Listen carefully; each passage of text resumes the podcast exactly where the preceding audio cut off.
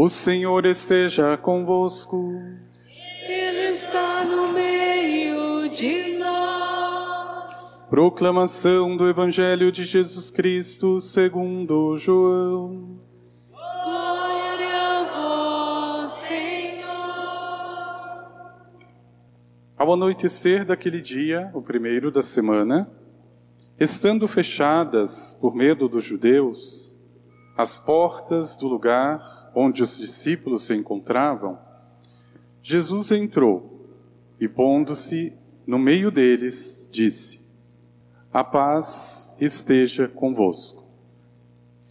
Depois dessas palavras, mostrou-lhes as mãos e o lado. Então os discípulos se alegraram por verem o Senhor. Novamente Jesus disse: A paz esteja convosco. Como o Pai me enviou, também eu vos envio. E depois de ter dito isso, soprou sobre eles e disse: Recebei o Espírito Santo. A quem perdoardes os pecados, eles lhes serão perdoados. A quem os não perdoardes, eles lhes serão retidos.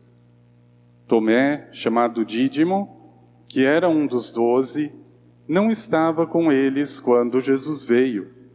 Os outros discípulos contaram-lhe depois: Vimos o Senhor.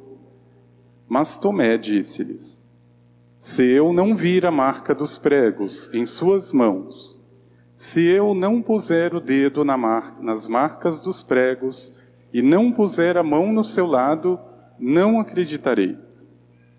Oito dias depois, encontravam-se os discípulos novamente reunidos em casa, e Tomé estava com eles. Estando fechadas as portas, Jesus entrou, pôs-se no meio deles e disse: A paz esteja convosco. Depois disse a Tomé: Põe o teu dedo aqui e olha as minhas mãos. Estende a tua mão e coloca no meu lado. E não sejas incrédulo, mas fiel. Tomé respondeu: meu Senhor e meu Deus. Jesus lhe disse: Acreditaste porque me viste? Bem-aventurados os que creram sem terem visto. Jesus realizou muitos outros sinais diante dos discípulos que não estão escritos neste livro, mas estes foram escritos para que acrediteis que Jesus é o Cristo, o Filho de Deus, e para que, crendo, tenhais a vida em seu nome. Palavra da salvação. Glória Senhor.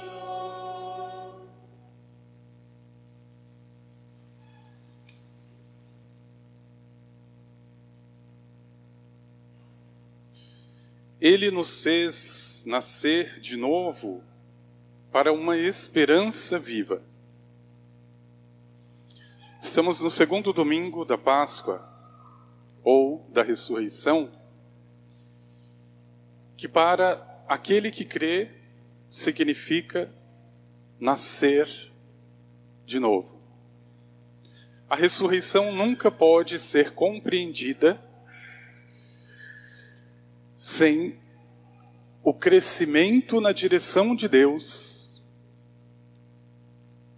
como uma vida biológica não pode ser compreendida senão a partir do crescimento.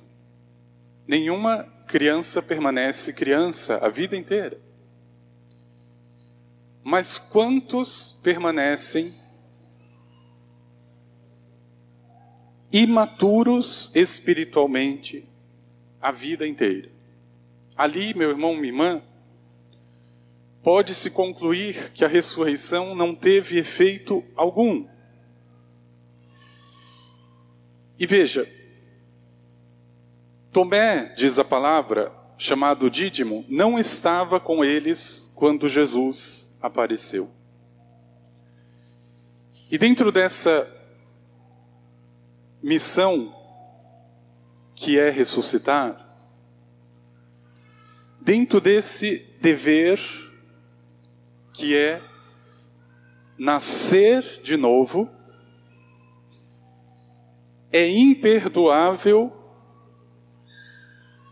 que um homem da estatura de Tomé ainda consinta em permanecer como criança.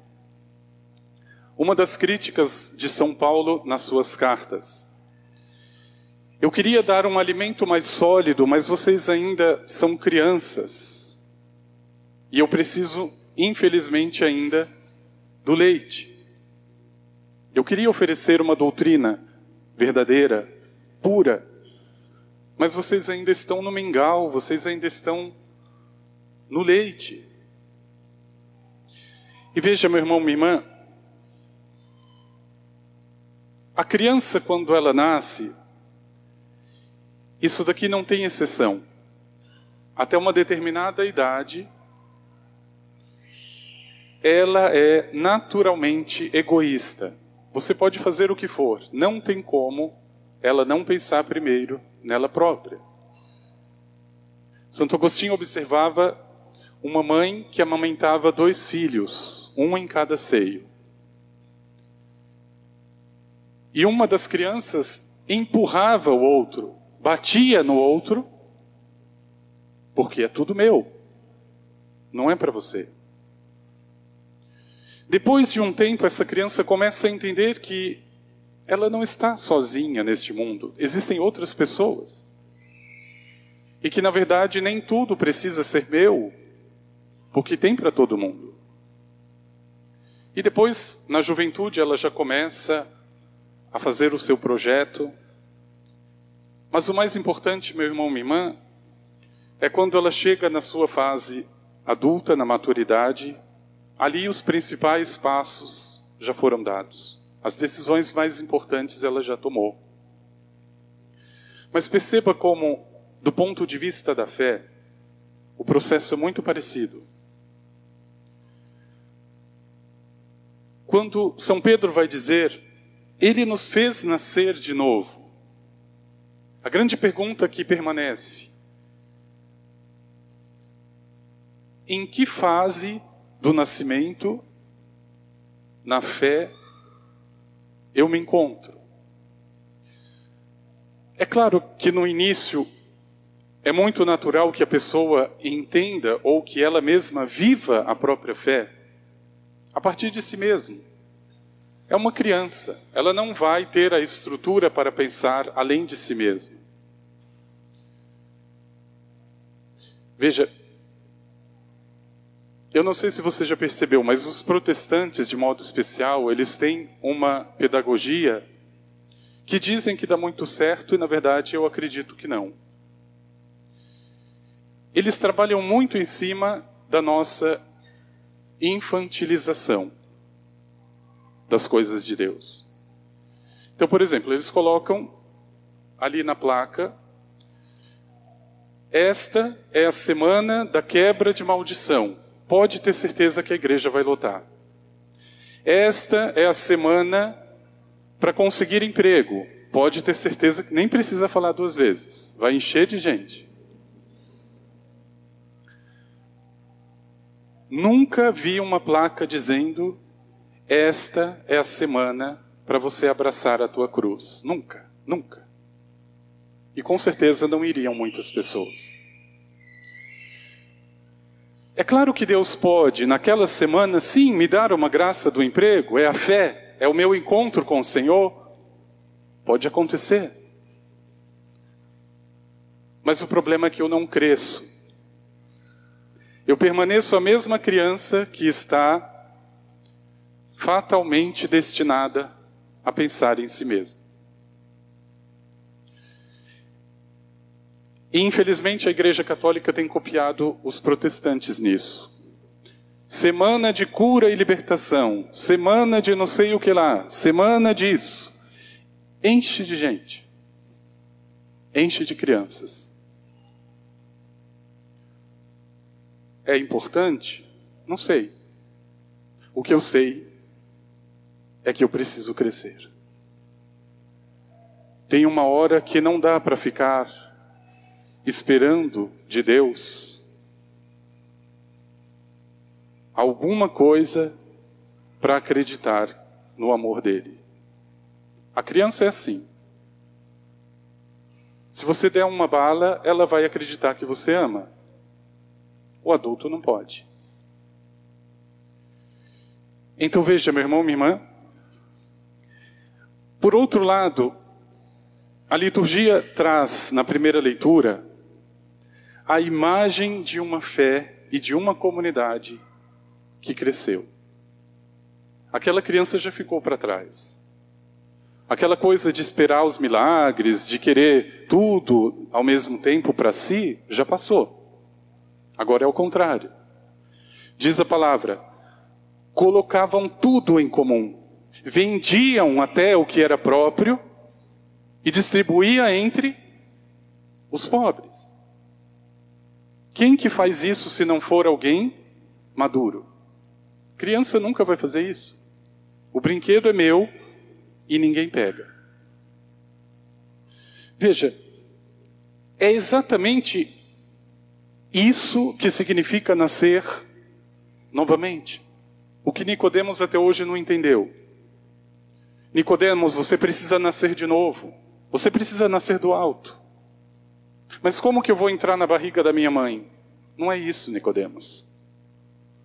Você precisa sair da fase que você hoje se encontra na fé de pensar que Deus te ama só quando Ele te dá algum doce.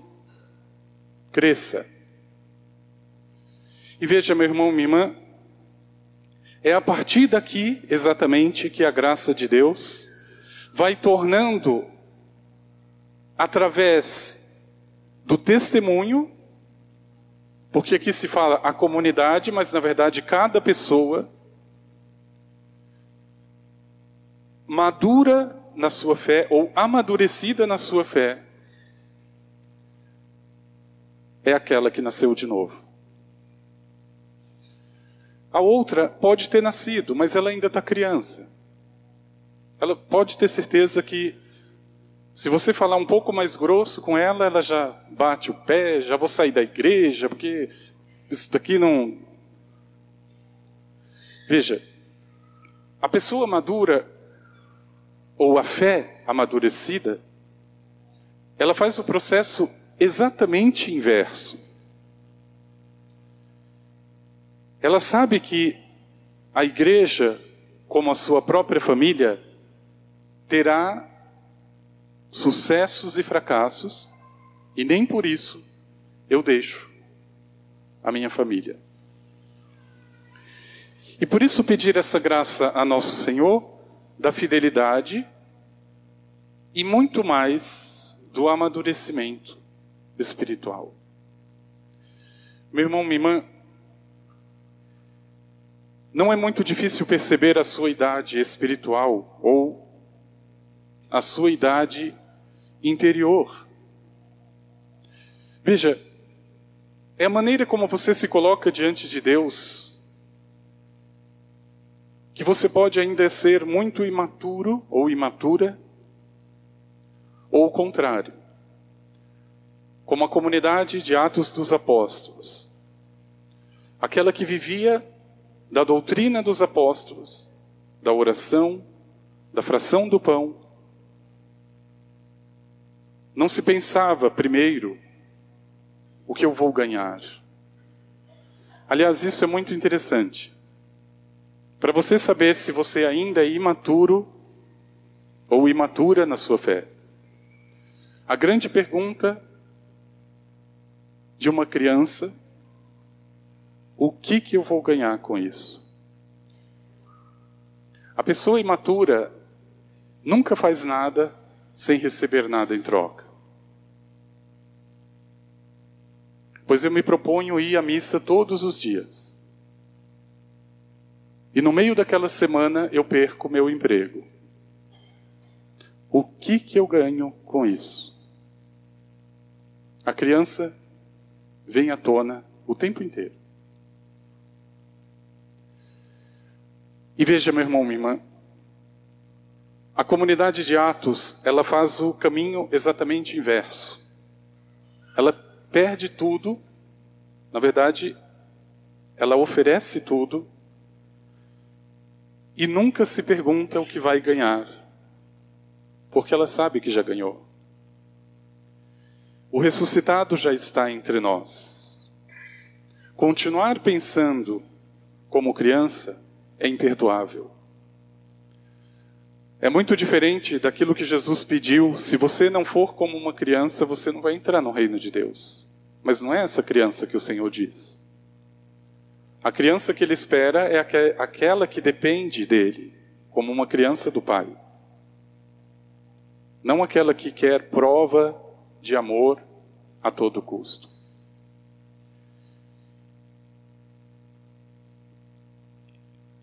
Ele nos fez nascer de novo para uma esperança viva. Meu irmão, minha irmã, é exatamente esse nascimento que precisa crescer. É claro que no início da tua fé você pode ter tropeçado e pode ter sido tão infantil quanto Tomé. Mas eu não consigo sinceramente compreender como é que alguém há 20, 30 anos na igreja, ainda sai correndo atrás de milagre. Onde tiver mais milagre, ela vai.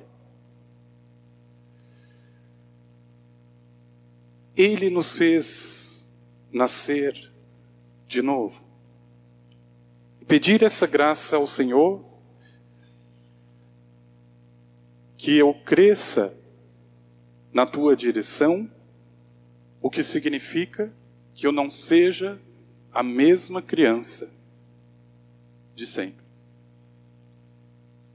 Que diante do teu plano, eu consiga dizer como Maria, não o que eu vou ganhar com isso, mas faça, Senhor, em mim.